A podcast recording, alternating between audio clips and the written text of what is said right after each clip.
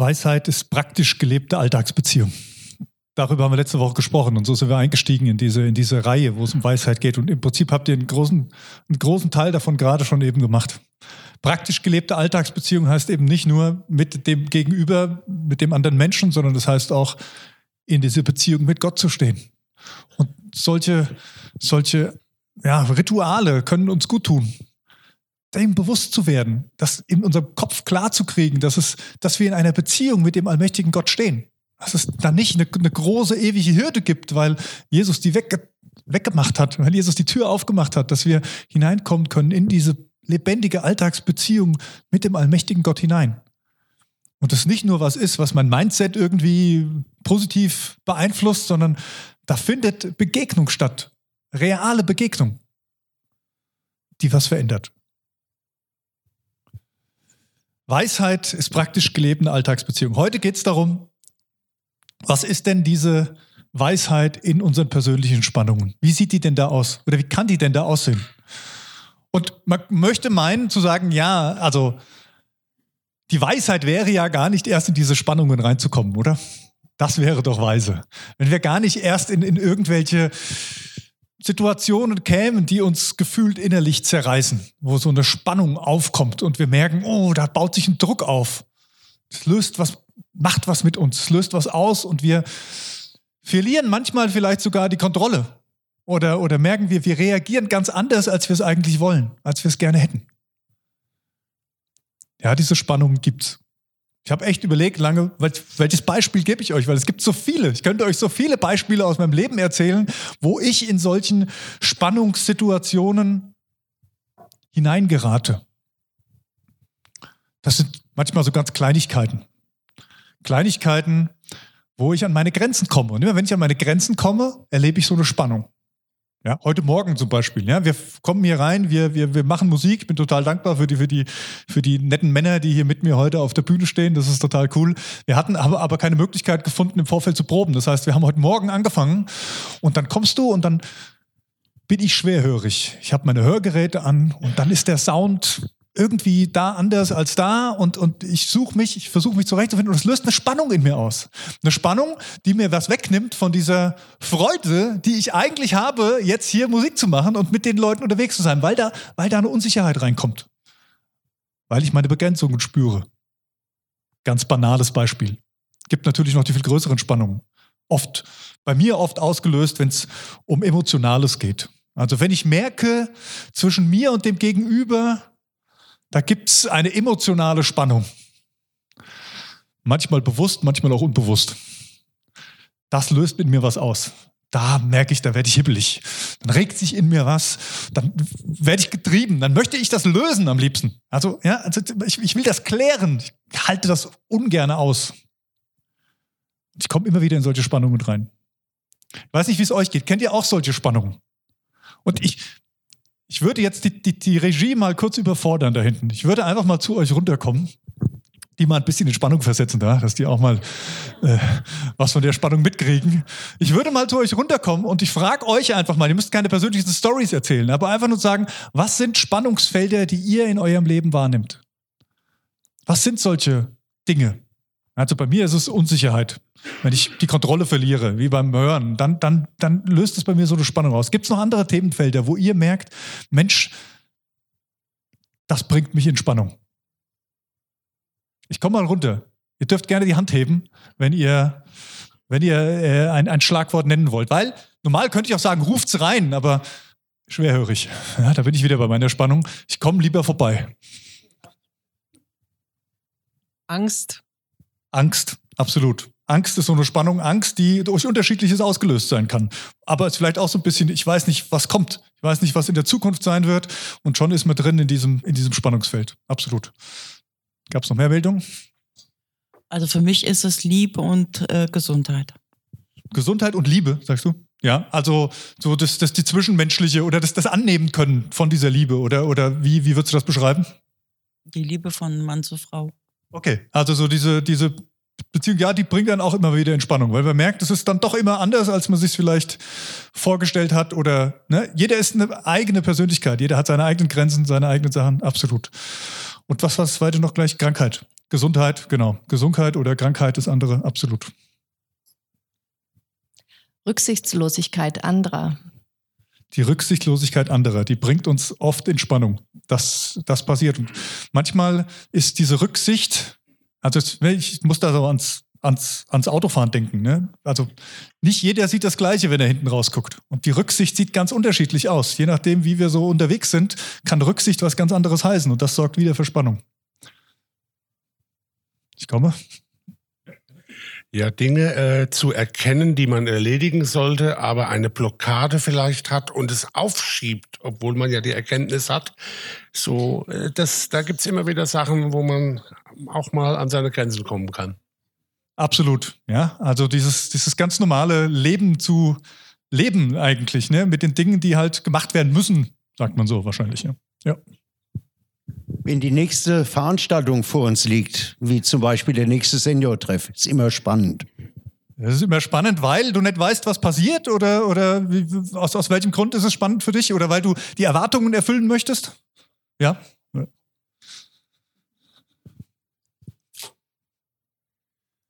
Kommunikation, du sagst was und fünf Leute hören zehn verschiedene Dinge.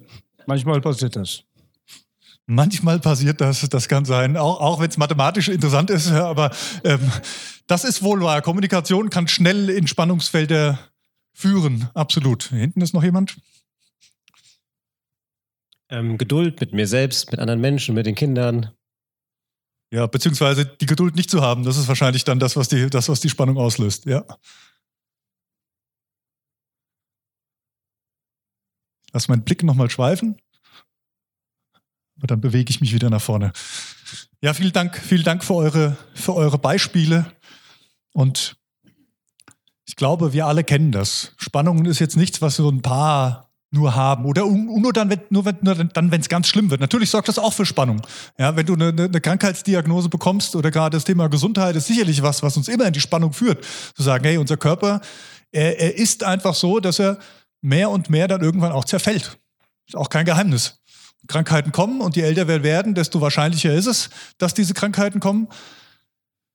Ja, wie gehen wir damit um? Streit. Streit miteinander, untereinander. Und wir haben es aus ein paar äh, Statements rausgehört, dass es nicht so einfach ist, das miteinander zu leben. Unabhängig davon, ob das jetzt meine Familie ist, mein Ehepartner, ob das jetzt äh, irgendein Arbeitskollege ist oder was auch immer. Kommunikation, Rücksichtnahme haben wir gehört. Also diese unterschiedlichen Wahrnehmungen alleine schon. Da muss erstmal gar kein Böswillen dahinter liegen. Gibt's auch. Aber das führt uns in Spannungsfelder hinein. Wir sind ja im Jakobusbrief unterwegs. Und Jakobus, er, er nennt auch so ein paar Spannungen. Und bevor wir da hinkommen, möchte ich euch nochmal etwas erzählen, was mir echt in der Vorbereitung wichtig geworden ist, weil ich glaube, will ich sagen, es ist die Mutter aller Spannungen. Aber warum auch wir als Christen immer wieder in diesen Spannungen leben? Vielleicht könnte man ja davon ausgehen und sagen, oh, wenn ich, wenn ich doch richtig Glaube habe und wenn ich doch richtig christlich unterwegs bin mit Jesus, dann, dann dürfte ich doch diese Spannungen gar nicht mehr haben, oder? Und ich würde sogar behaupten, das Gegenteil ist der Fall. Je mehr du begriffen hast, was das Königreich Gottes in deinem Leben ist, desto mehr Spannungen wirst du wahrnehmen und erleben. Warum? Weil ich glaube, die Mutter aller Spannungen liegt da. Jesus sagt, das Königreich Gottes, das Reich Gottes, es ist jetzt hier, es ist mitten unter euch. Und gleichzeitig ist es auch noch nicht da. Gleichzeitig leben wir auch noch in einer Welt, die noch nicht unter der Herrschaft dieses Königreiches steht, in, in, in dem Gesamten, weil es erstmal nur innerlich ist schon jetzt und noch nicht. Also im, im, im, theologischen Bereich redet man ganz viel davon, von dieser Spannung des Reiches Gottes. Es ist schon da, wir können es schon er, erleben, wir können es in uns tragen, aber die Erfüllung, die letztendliche Erfüllung all dem, was, da, was damit zusammenhängt, die steht noch aus. Und in dieser Spannung leben wir permanent. Und besonders, wenn du die Mentalität des Königreiches in dir aufgesaugt hast, da haben wir ja die Themenreihe vorher drüber gesprochen, dann hat in, in dir drin das Reich Gottes Raum gewonnen und es ist da, aber außenrum eben noch nicht. Du kannst es verändern ein Stück weit, ja, das glaube ich schon, aber du wirst mehr und mehr diese Spannungen wahrnehmen, weil du eben im Reich Gottes lebst, aber auch in dieser Welt. Jakobus nimmt Bezug auf Spannungen. Jakobus geht davon aus, Weisheit bedeutet nicht, dass keine Spannungen mehr da sind. Weisheit bedeutet nicht, dass alles glatt läuft im Leben, dass es einfach so vor sich hin fließt und alles Sonnenschein ist, sondern dass da Dinge passieren. Und ich lese euch mal den einen Vers vor, Jakobus 1, Vers 2. Er bringt das relativ am Anfang von seinem Brief, den er schreibt. Da heißt es, seht es als einen ganz besonderen Grund zur Freude an, meine Geschwister, wenn ihr Prüfungen verschiedenster Art durchmachen müsst. Das ist aber nett, oder? Prüfungen klingt hier ja auch noch sehr freundlich. Ja, so, wir sind ja leistungsorientierte Gesellschaft, da gehören Prüfungen ja dazu, damit man auch diese Leistung irgendwie bezeugen kann. Das meint er gar nicht. Hier steht wirklich Anfechtung. Also Dinge, die uns wirklich in so eine Spannung hineinbringen, die uns drohen zu zerreißen. Und Jakobus sagt, die sind da. Die gehören dazu. Und anstatt dich darüber zu ärgern, dass die da sind und auch immer wieder kommen, kannst du mal einen neuen Blick drauf wagen. Kannst du versuchen, anders damit umzugehen. Vielleicht sogar Freude daran zu entdecken. Das, da brauche ich auch noch ein bisschen, muss ich ehrlich gestehen. An dem Punkt bin ich noch nicht angekommen. Er nennt so ein paar Dinge und ich, ich lese dir euch kurz vor. Da hat die Technik wieder zu tun jetzt gleich. Eine, eine erste Spannung, die Jakobus nennt, ist der Zweifel. Zweifel, Jakobus 1, Vers 6. Denn einer, der zweifelt, ist so aufgewühlt wie eine Meereswoge, die vom Wind getrieben und hin und her geworfen wird. Jakobus sagt, Zweifel sind da. Zweifel gibt es. Hier geht es auch nicht nur um irgendwas zweifeln, sondern es geht auch um den Zweifel an Gott. Es geht darum, dass wir immer mal wieder zweifeln, ob Gott es wirklich gut mit uns meint es nicht irgendwie Montag war, als er uns gemacht hat und irgendwas vergessen hat, der noch so irgendwie so halb im Wochenende war. Diese Zweifel, sagt Jakobus, die kommen immer mal wieder. Und es ist nicht die Frage, ob du diesen Gedanken mal hast, sondern es ist die Frage, wie du damit umgehst. Ein weiteres Beispiel, was er aufführt, Versuchung und Begierde. Ganz spannend. Jakobus 1, Vers 13 bis 14. Wer der Versuchung erliegt, sollte niemals sagen, diese Versuchung kommt von Gott. Gott lässt sich nicht zum Bösen verführen und er verleitet auch niemanden zur Sünde. Jeder Mensch wird durch seine eigenen Begierden verlockt, geködert und verführt. Jakobus sagt nicht, wenn du Christ bist, wenn du mit Jesus unterwegs bist, dann gibt es für dich dieses Gefühl Begierde, ja, dieses ich wünsche mir etwas und ich weiß, das ist jetzt, das weiß, das ist jetzt was anderes als das, was Gott eigentlich von mir will. Das ist dann nicht ein für alle Mal einfach abgeschaltet und tot sondern es kann sein, dass dieses Gefühl bei dir aufkommt, dass diese Sehnsucht danach bei dir aufkommt.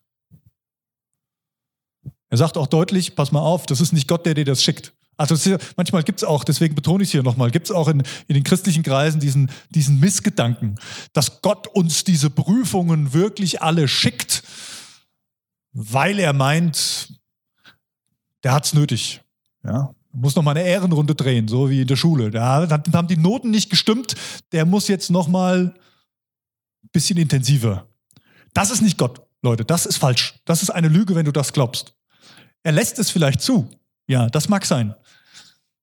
Aber es heißt genauso auch in der Bibel, dass er uns nicht versuchen wird über unsere Kraft. Er will uns nicht zerstören, er will uns nicht kaputt machen. Warum er es zulässt oder nicht, das ist wieder so eine Spannung, in der wir drinstehen. Wir sind nicht Gott. Und wir werden ihn auch nicht bis ins Letzte hier in dieser Erde ergründen. Auch diese Spannung müssen wir aushalten. Schon jetzt und noch nicht. Aber es gibt diese Verführung. Und es ist eine Spannung, mit der wir umgehen müssen. Zorn nennt Jakobus noch. Jakobus 1, Vers 20. Denn menschlicher Zorn kann niemals etwas hervorbringen, das in Gottes Augen gerecht ist. Paulus schreibt es auch. Ja. Lasst die Sonne nicht über eurem Zorn untergehen. Also im Sinne von, wenn du zornig wirst und es kann vorkommen, dass es passiert, dann ist es entscheidend, was du damit machst. Und du solltest nicht mit diesem Zorn schlafen gehen. Du solltest ihn nicht mit in den nächsten Tag nehmen. Du solltest gucken, dass du ihn los wirst. Ja. Aber er sagt nicht, wenn du dieses, diese Emotion des Zorns, nenne ich es jetzt einfach mal so, wenn du die spürst in dir drin, dass da was in Wallung gerät, dann heißt das nicht, dass du nicht mit Jesus unterwegs bist oder dass du nicht gerecht genug bist, falsch bist. Die Frage ist, wie gehst du damit um? Was Jakobus noch nennt, ist Kampf, Streit. Jakobus 4, Vers 1. Was verursacht die Kriege und Streitigkeiten unter euch? Sind es nicht die vielen Begierden, die in euch kämpfen?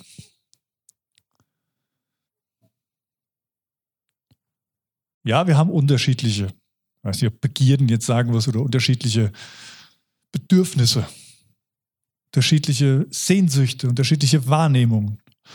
Und wir Menschen neigen dazu, die einseitig aufzulösen, diese Spannung, in der wir drinstehen, indem wir uns einfach nehmen, was wir haben wollen. Ja. Manchmal sind es Kleinigkeiten, manchmal ist es eher Emotionen von anderen, die manipulieren, manchmal sind es ganze Länder, weil jemand die Sehnsucht danach hat. Und das ist nicht okay. Das ist Krieg. Krieg findet nicht nur dann statt, wenn zwei Armeen gegen, gegenüberstehen und sich äh, mit irgendwelchen Kugeln um die Ohren schießen, sondern Krieg findet auch auf der ganz persönlichen, ganz kleinen Beziehungsebene statt, wo wir gegeneinander kämpfen und gegeneinander streiten. Und wie schnell sind wir drin? Wie schnell passiert das? Wie schnell kommen wir an, an, diesen Punkt, dass wir das Gefühl haben, der andere überfordert mich hier, der andere, der andere nimmt mir etwas weg. Ich muss mich verteidigen. Wie schnell merken wir gar nicht, dass wir anderen Unrecht tun, weil wir über ihre Grenzen hinweggehen, weil die Rücksicht, von der wir eben gehört haben, eben nicht da ist. Und wie schnell kann es dann passieren, dass wir auf einmal anfangen, in unserem Herzen Kugeln zu schießen, auch wenn es keine echten sind? Ja, das passiert. Das passiert auch in Gemeinde. Das passiert auch unter Christen. So zu tun, als gäbe es das nicht, ist, glaube ich, nicht die Lösung. Und ein letztes Beispiel hier aus diesem Absatz Leid und Krankheit. Jakobus 5, 13 und 14, da stellt Jakobus die Frage, leidet jemand von euch? Ist jemand von euch krank? Das dann gucken wir uns später noch an.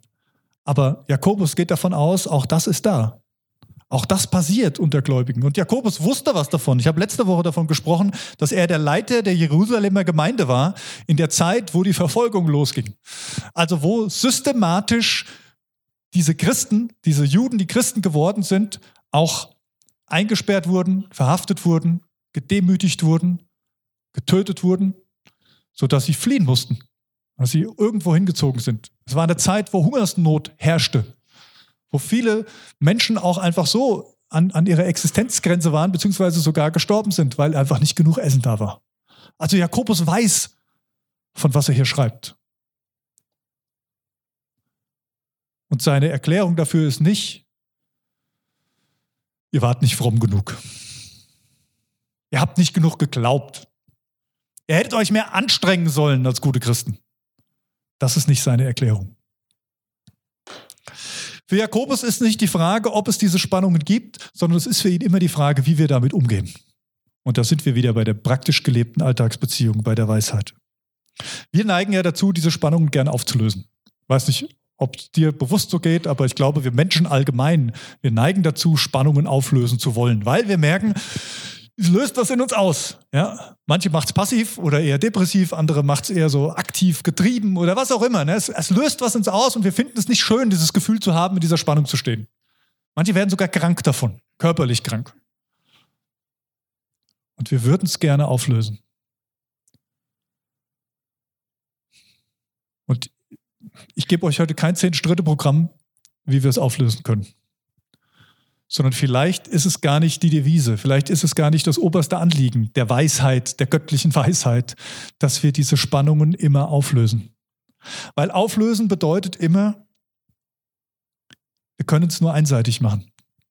Wir können so eine Spannung immer nur auflösen, indem wir uns entweder für die eine oder für die andere Seite entscheiden. Dahin gehen oder dahin gehen.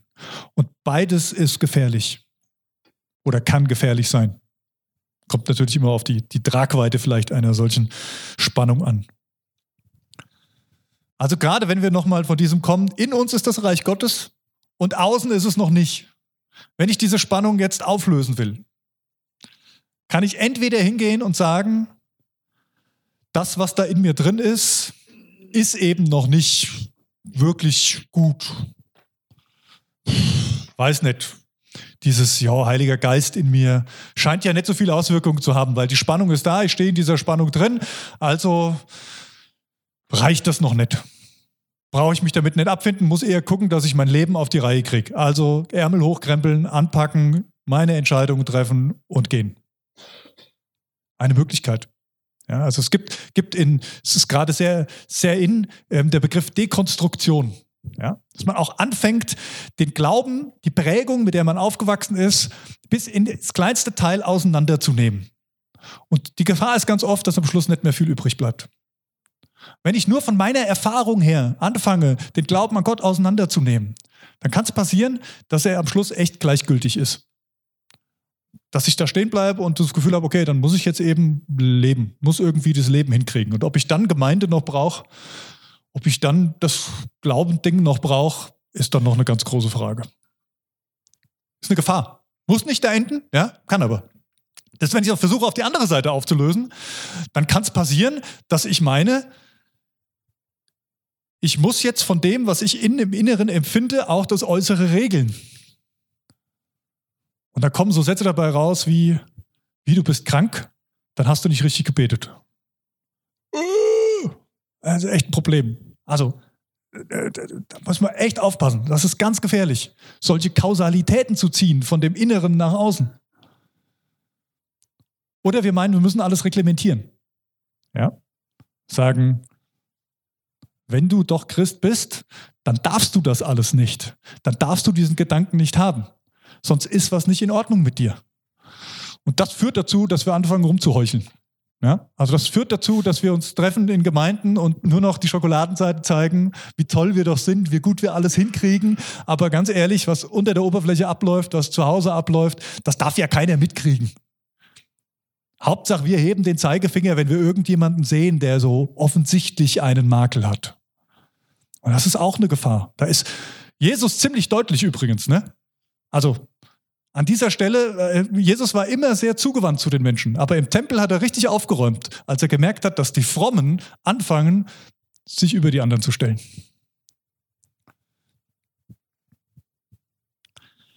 Also es ist gefährlich, entweder in die Richtung Gesetzlichkeit zu gehen, verletzend zu werden oder vielleicht in die Richtung liberal, völlig liberal zu werden und, und alles irgendwie aufzulösen, dass am Schluss alles noch gleichgültig ist. Und beides ist nicht Gott. Beides spiegelt nicht Gott wider, weder das eine noch das andere. Und beides ist auch nicht die Welt, in der wir leben. Beides wird auch nicht diesen Spannungen gerecht, den Menschen, mit denen wir unterwegs sind, dieser Welt, in die Gott uns hineingesetzt hat, die er liebt, weshalb er seinen Sohn gesandt hat. Jakobus nennt drei Begriffe. Kommen wir mal in die Schleife, dass wir wissen, was, was sagt er denn jetzt dazu? Er nennt drei Begriffe, die immer wieder kommen und die für ihn so eine Art Basis sind, um diesen Spannungen zu begegnen. Mir ist es erst gar nicht aufgefallen, aber es sind 3G. Und ich hatte damit gar keine Assoziation mehr, wirklich. Erst als ich es lang gesagt habe, habe ich wirklich gedacht, ja, 3G, Moment mal, das kenne ich doch noch irgendwoher. Ne?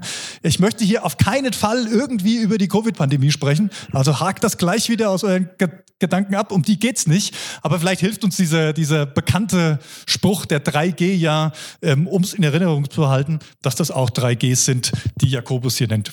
Und das erste G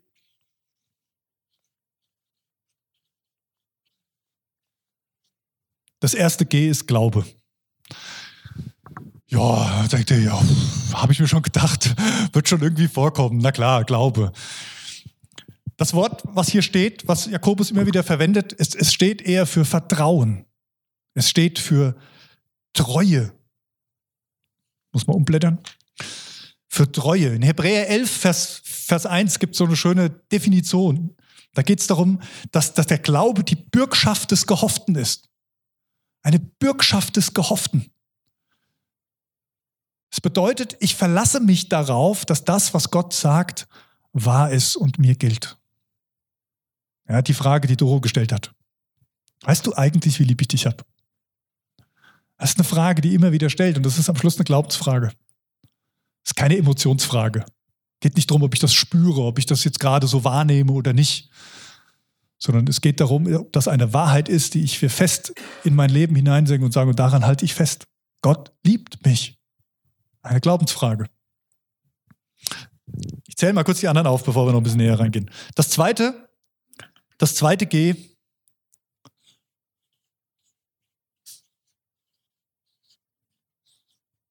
ist Geduld. Geduld kommt auch ganz oft vor im Jakobusbrief und er redet immer wieder darüber, dass wir geduldig sein sollen.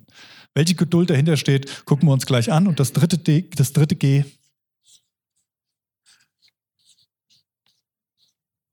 ist das Gebet.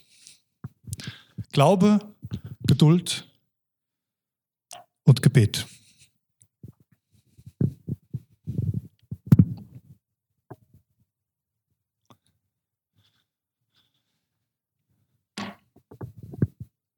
Wir nehmen mal eine ganz banale Spannung.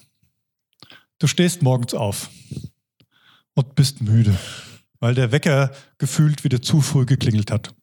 Wir haben vor ein paar Wochen darüber gesprochen, dass, das, dass man ganz schnell dahin kommen kann, sich dann einzureden, zu sagen, ich bin halt ein Morgenmuffel, ist halt so, ja, das ist egal, darum geht's nicht. Ja, das ist wieder was anderes. Sondern gib diesem Morgen eine gute Chance. Und trotzdem heißt es ja nicht, weil ich mir nicht die Lüge glaube, dass ich ein Morgenmuffel bin und die erste halbe Stunde halt irgendwem verschenke und nicht mit Gott unterwegs bin, heißt es ja nicht, dass ich nicht trotzdem müde bin am Morgen, wenn ich aufstehen muss. Der eine mehr, der andere weniger. Und vielleicht bist du so jemand, der sagt, Mensch, so eine schöne Tasse Kaffee, die hilft mir jetzt. Ich stehe auf, ich mache mir meinen Kaffee und dann glaube ich, dass dieser Kaffee mir helfen wird, gut in diesen Tag zu starten. Bitte, nicht alle trinken Kaffee. Ich trinke auch keinen mehr. Ich kann mich noch daran erinnern, wie das war. Ähm, aber ich äh, möchte auch niemanden hier jetzt irgendwie in eine Ecke schieben, der keinen Kaffee trinkt. Ist völlig okay, auch was anderes zu trinken. Aber der Kaffee, der hat das Koffein in sich. Ne? Und wir wissen ja, das Koffein, das tut uns gut, das bringt den Kreislauf in Schwung und dann sind wir umso fitter, da wird wird's warm und dann kann man losgehen und in diesen Tag starten. Also ich habe diesen Glauben, wenn ich morgens aufstehe, wenn ich gleich meine Tasse Kaffee trinke, dann werde ich aus dieser Spannung, dass ich bin völlig müde und ich habe keine Lust auf diesen Tag, werde ich vielleicht rauskommen und diese Tasse Kaffee wird mir jetzt gut tun. Was machst du dann?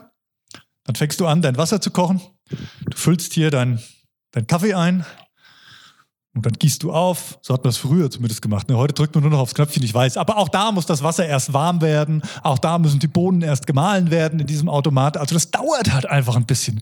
Und ich gieße das Wasser hier ein und dann steht es da und dann kann ich zugucken, wie so ganz langsam das Wasser durch den Kaffee und durch den Filter hindurchgeht und aufbrüht und peu à peu in meiner Kanne etwas ansteigt. Geduld. Ich brauche Geduld. Für einen guten Kaffee brauche ich Geduld. Geht gar nicht anders. Vielleicht ist es überschaubar, diese Geduld. Vielleicht eine andere Geduld, wie dass wir auf die Ewigkeit warten, weil das ist das, was in dieser Geduld hier ganz stark drinsteckt. Es geht hier nicht um eine Geduld, die einfach nur sagt, okay, mach halt einfach so lange weiter, bis es irgendwann klappt. Ne? Roll den Stein hoch auf den Berg und immer wenn er wieder runterläuft, dann äh, fängst du wieder an zu rollen. Ne? Die Geschichte kennt ihr auch. Aber nein, darum geht's nicht. Es geht nicht darum, einfach immer weiterzumachen. Scheuklappen zu und, und vorwärts. Es geht bei dieser Geduld darum, Langmut zu haben. So könnte man diesen Begriff auch übersetzen. Es gibt im Griechischen mehr Worte für Geduld. Und das ist dieser Begriff, der sagt, halte aus, halt inne, warte, bis die Zeit kommt und halte es aus, bis sich etwas tut. Und bei Jakobus ist das ganz klar, dieser Blick auf das Wiederkommen Jesu. Sagen, ja, wir leben in dieser Welt, wir leben in dieser Spannung, aber das ist nicht das Ende. Der Sieg ist schon klar. Die Überwindung steht schon fest. Das wird nicht das Ende sein. Da kommt etwas. Etwas, was sehr viel größer und sehr viel besser und sehr viel schöner ist als das, was du jetzt gerade erlebst. Und von dieser Perspektive aus kannst du aushalten, bis es soweit ist. Jetzt könnte man sagen, na gut, der Jakobus war der leibliche Bruder von Jesus. Der hat natürlich gedacht, ja, spätestens im Herbst wird er wieder da sein. War nicht so. Auch er musste seinen Weg gehen. Aber den Brief hat er auch nicht geschrieben, nachdem Jesus ja, drei Wochen in den Himmel gefahren ist, sondern nachdem er jahrelang mit dem unterwegs war, nachdem er jahrelang ohne Jesus gelebt hat, in dieser Verfolgung, in dieser Hungersnot, in diesen Spannungen. Und er sagt, du musst den Blick kriegen für das Ziel hin. Und von daher musst du ausharren und geduldig sein. Wie beim Kaffee. Lass ja nicht einfach den nur aus Jux und Dollerei hier diesen, dieses Wasser da durchlaufen und warte, bis er fertig ist. Sondern weil ich ja dann mich freue, dass ich meinen Kaffee in meine Tasse schütten kann und den Schluck nehmen kann, der dann was in mir auslöst. Und so kommen wir zum Gebet. Gebet heißt, ich koche nicht nur Kaffee, sondern ich nehme dann auch die Tasse und trinke davon. Vielleicht ist das Bild ein bisschen zu, zu äh, kompliziert für dich, das mag sein, aber nicht schlimm. Ich versuche es dir noch ein bisschen, bisschen aufzudröseln, was ich damit meine. Gebet ist viel mehr als nur zu sagen, bitte, hätte ich jetzt gerne. Gott, mach mal. Gebet ist was anderes. Ich muss mal gerade gucken, welche, welche Bibelstellen ich euch eigentlich zeigen wollte. Jetzt arbeiten wir uns nochmal daran ab. Also das Kaffeebild, das behalten wir im Blick. Wir fangen nochmal bei dem Glauben an. Jakobus 4, Vers 7 bis 8. Da heißt es, ordnet euch daher Gott unter und dem Teufel widersteht, dann wird er von euch ablassen und fliehen. Sucht die Nähe Gottes, dann wird er euch nahe sein. Wascht die Schuld von euren Händen, ihr Sünder, reinigt eure Herzen, ihr Unentschlossenen.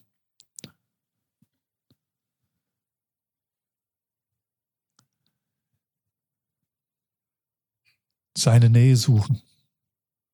Glaube heißt, ich gehe davon aus, dass das, was über Jesus gesagt wird, dass das, was über Gott gesagt wird, real ist und ich daran andocken kann. Wenn ich ins Restaurant gehe, vielleicht geht ihr heute Mittag essen, wenn ihr ins Restaurant geht, dann setzt ihr euch an den Tisch. Und dann holt ihr die Speisekarte und dann macht ihr euch vielleicht Gedanken darüber, was ihr essen wollt und fragt euch vielleicht auch, oh, hm, wird das, wird das Fleisch auch so sein, wie ich es gerne mag? Oder das Gemüse? Ja, Fleisch ist ja, ist ja gar nicht mehr so in. Das Gemüse, wird, wird, wird das passend sein? Wird das schön, schön weich sein und, und, und durch? Aber ganz ehrlich, ob der Stuhl, auf dem du sitzt, dich hält oder nicht, wird die wenigsten von euch interessieren. Und da werdet ihr euch keine Gedanken drüber machen, oder? Und das ist Glaube. Das ist Glaube. Ihr, ihr, seid davon überzeugt, ihr habt die Erfahrung gemacht und ihr wisst das, dass dieser Stuhl, wenn er nicht völlig gorgelig aussieht, dass ihr euch draufsetzen könnt und der Stuhl hält und ihr könnt an diesem Tisch Platz nehmen und ihr könnt essen. Das ist der Glaube, dieses Vertrauen, von dem Jakobus spricht, zu sagen, leb so mit den Verheißungen Gottes. Leb so mit dem, was, was Gott dir zur Verfügung stellt. Er ist gut. Er meint es gut mit dir. Er versucht dich nicht, er verführt dich nicht. Er ist nicht der Grund für die Spannung, in dem du bist. Machst du deinem täglichen Geschäft, dass es ganz normal für dich wird, dieses Vertrauen zu haben und diese Basis in deinem Leben zu haben. Könnte auch, ich habe ja letzte Woche gesagt, Jakobus und die Bergpredigt sind sehr eng verknüpft auch. Könnte zum Beispiel auch dazu Matthäus 6, die Verse 31 bis 34 mal lesen. Hört auf, euch Sorgen zu machen um euer Essen und Trinken oder um eure Kleidung. Warum wollt ihr leben wie die Menschen, die Gott nicht kennen und diese Dinge so wichtig nehmen? Euer himmlischer Vater kennt eure Bedürfnisse. Macht das Reich Gottes zu eurem wichtigsten Anliegen. Lebt in Gottes Gerechtigkeit und er wird euch all das geben, was ihr braucht. Deshalb sorgt euch nicht um morgen, denn jeder Tag bringt seine eigenen Belastungen. Die Sorgen von heute sind für heute genug. Das ist das Vertrauen, die Treue zu Gott. Ich gehe davon aus, dass Gott morgen auch da ist und dass er morgen einen neuen Tag mit mir leben wird. Ich finde das so klasse, die, die jüdische Kultur, die haben das drin, dass die eigentlich bei ganz vielen Dingen mit einem Ritual starten. Die stehen morgens auf und das Erste, was sie nach dem Aufstehen machen, ist, dass sie ein Gebet sprechen. Gepriesen sei Gott. Und sie danken Gott dafür, dass er ihnen ihre Seele zurückgegeben hat dass sie jetzt wieder leben dürfen, dass dieser Tag von ihm geschenkt ist. Und so starten die den Tag. Und die haben auch über den Tag immer wieder, immer wieder solche Augenblicke, wo sie Gebete sagen, die sie auswendig gelernt haben, die sie jeden Tag sagen, aber die ihnen helfen, das Bewusstsein dafür zu haben, diesen Glauben zu entwickeln. Gott ist da und es ist ganz selbstverständlich. Glaube und die Geduld. Langmut, aushalten, auf ein Ziel hin. Jakobus 5, die Verse 7 bis 8. Da schreibt Jakobus, liebe Brüder, habt Geduld, während ihr auf die Wiederkehr des Herrn wartet. Denkt an die Bauern, die im Herbst und im Frühling eifrig nach Regen Ausschau halten. Geduldig warten sie darauf, dass die Ernte heranreift. Auch ihr müsst geduldig sein. Und seid zuversichtlich, denn das Kommen des Herrn steht kurz bevor. Also wie gesagt, er hatte da vielleicht eine andere Zeiteinteilung mit was kurz bevor er äh, meint oder wie auch immer. Aber er lebte mit dieser Hoffnung. Und ganz ehrlich, wir haben in den letzten Monaten und Jahren häufig darüber diskutiert oder an mancher Stelle konnte man das hören, ob wir uns jetzt in der Endzeit befinden oder nicht. Ja, ich weiß, das ist spannend, wenn man die Offenbarung liest und manche, manche Dinge da so sieht und herauszufinden, was könnte denn jetzt sein und was könnte denn nicht sein. Gleichzeitig hat Jesus auch deutlich gesagt, es steht euch nicht zu, den Zeitpunkt zu kennen, wann er wiederkommt. Also es wird uns überraschen, auch wenn wir vielleicht manche Richtungen und Zeichen deuten können. Die Frage, die ich mir gestellt habe, was macht es denn für dich für einen Unterschied? Also für mich macht es keinen Unterschied von meinem Leben her. Ob Jesus jetzt nachher um halb drei wiederkommt oder in fünf Jahren. Wenn es für dich einen Unterschied macht, dann hinterfrag mal deine Motivation, warum es für dich einen Unterschied macht. Weil du das Gefühl hast, es lohnt sich jetzt noch nicht, mit Jesus zu leben und sich nach seinen Weisungen zu richten und, und ähm, ähm also ihm alles zu geben? Oder was ist der Grund, dafür, dass du sagst, na ja, dann würde ich Dinge anders machen. Wenn du mit diesem Bewusstsein lebst, er könnte jeden Augenblick wiederkommen, dann triffst du deine Entscheidungen vielleicht anders. Das mag sein. Aber ist es nicht genau das, was Jesus von uns möchte? Dass wir jeden Tag so leben?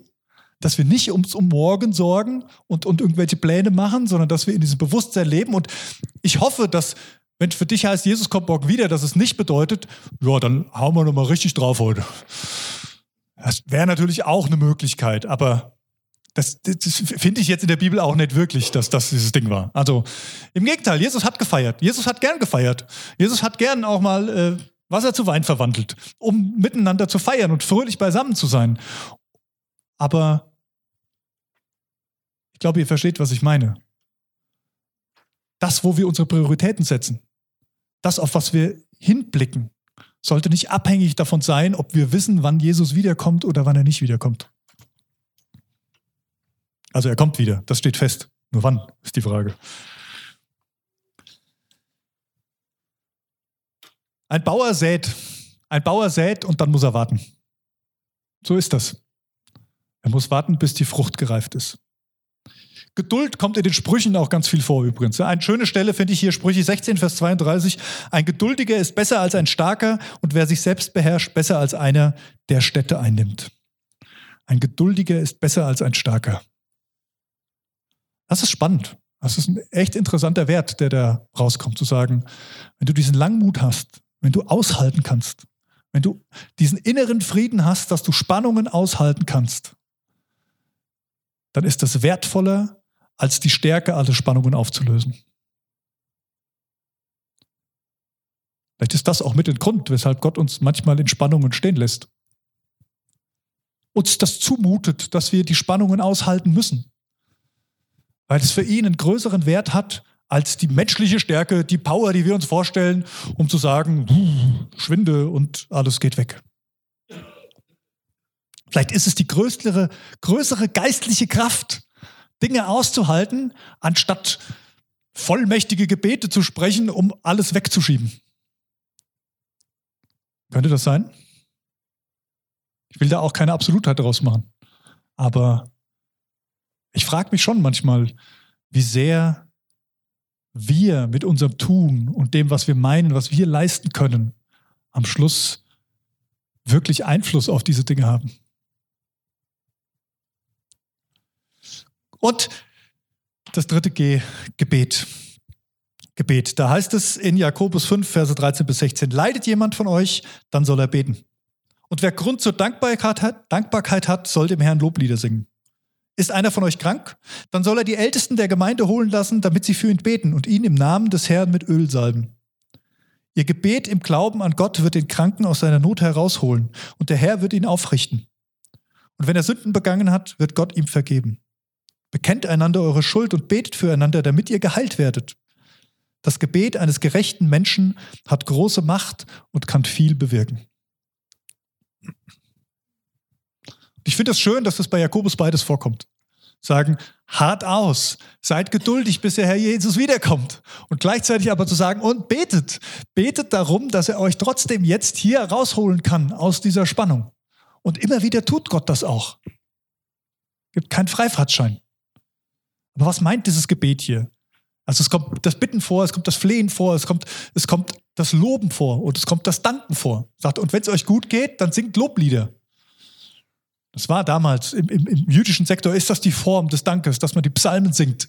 Ja, wir singen die Psalmen wenig, weil bei uns reimen die sich nicht so schön wie in der hebräischen Sprache und wir haben die Melodien dafür nicht. Gibt manche schöne Lieder, ja. Geht darum, dass du deinen Dank zum Ausdruck bringst.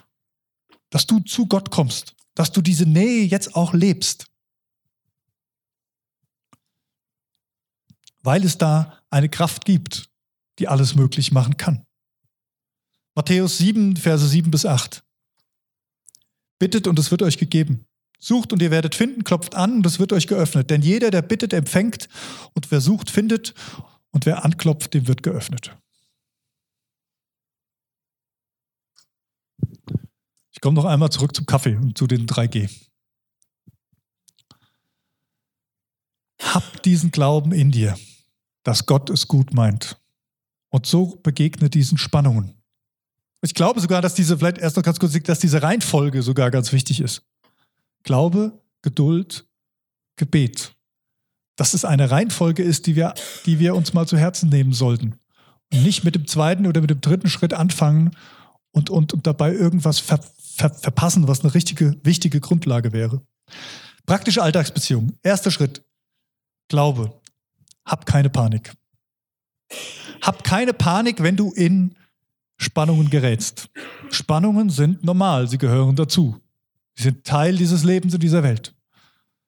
Reagier nicht über.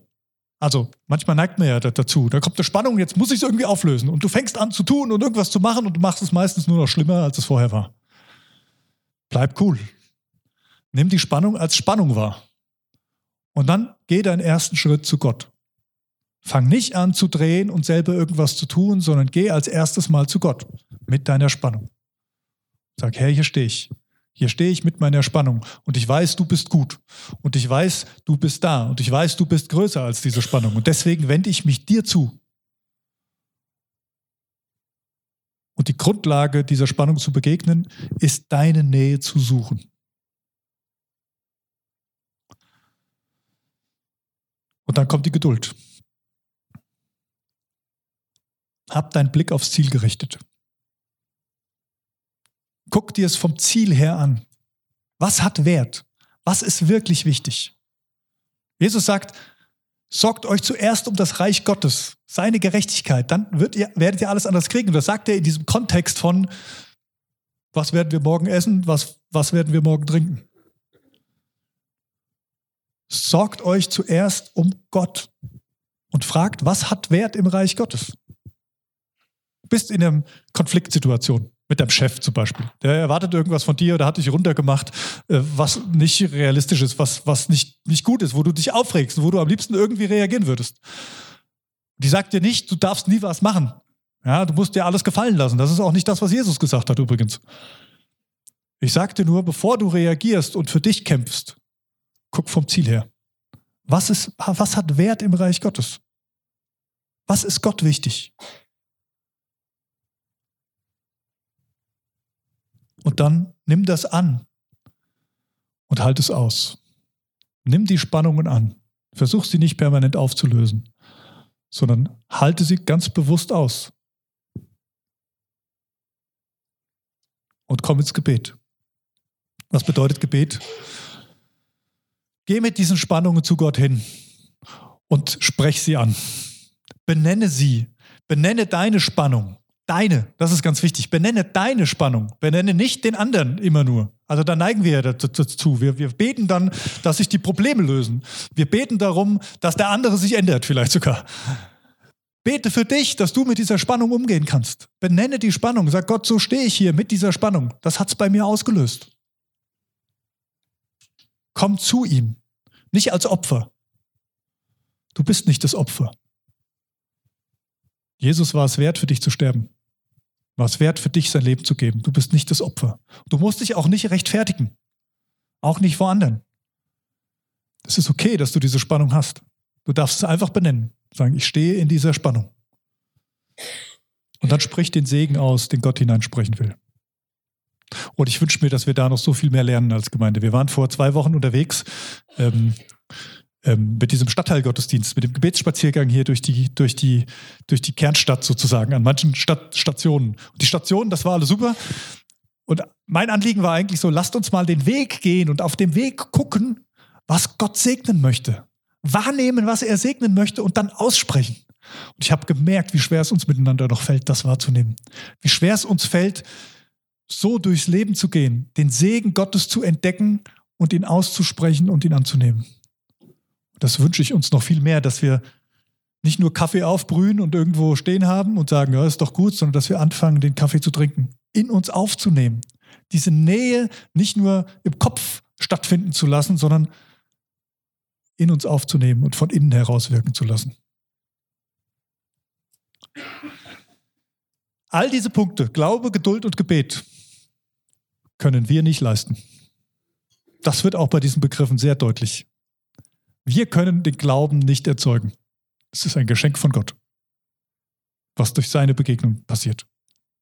Wir können auch diese Geduld, die hier benannt wird, nicht erzeugen. Es ist eine Frucht des Geistes. Da kommt dieser Begriff auch vor. Sogar zweimal eigentlich. Einmal war es der andere Geduldsbegriff und das andere ist dieser Langmutbegriff, der auch bei den Früchten des Geistes hervorkommt. Er ist der, der das in uns auslösen kann, dass wir aushalten können. Von uns aus können wir es nicht. Und er ist auch derjenige, der im Gebet tut. Nicht wir. Auch nicht hier die Beter, die hier stehen und dir vielleicht irgendwie was zusprechen. Das ist nicht deren Gebet, was irgendwas auslöst.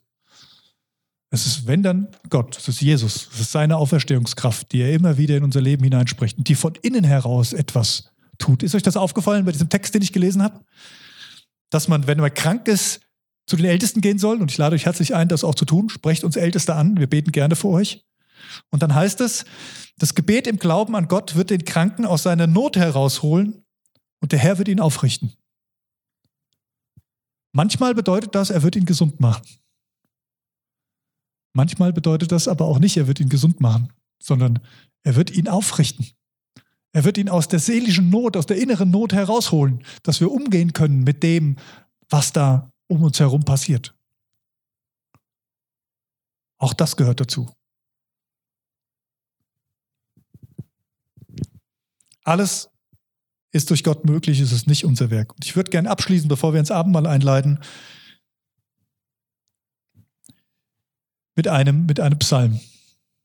Den dürft ihr mitbeten. Ich habe ihn leider nicht auf Text, aber ich glaube, viele von euch kennen den. Oder ihr holt euer Handy kurz raus, ja? Bibel-App oder sowas.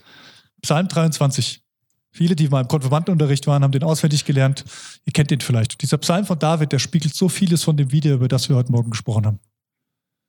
Diesen Glauben, diese Geduld und dann auch das Gebet. Ich würde den jetzt gerne sprechen und ich lade euch ein, wenn ihr wollt, dann gerne mitzusprechen und wenn es euch gut tut, dürft ihr dazu auch aufstehen.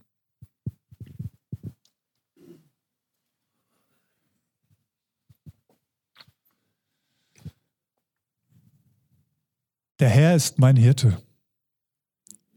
Mir wird nichts mangeln. Er weidet mich auf einer grünen Aue und führet mich zum frischen Wasser. Er quicket meine Seele. Er führet mich auf rechter Straße um seines Namens willen. Und ob ich schon wanderte im finsteren Tal, fürchte ich kein Unglück. Denn du bist bei mir. Dein Stecken und Stab trösten mich. Du bereitest vor mir einen Tisch im Angesicht meiner Feinde. Du salbest mein Haupt mit Öl und schenkst mir voll ein. Gutes und Barmherzigkeit werden mir folgen mein Leben lang. Und ich werde bleiben im Hause des Herrn immer da.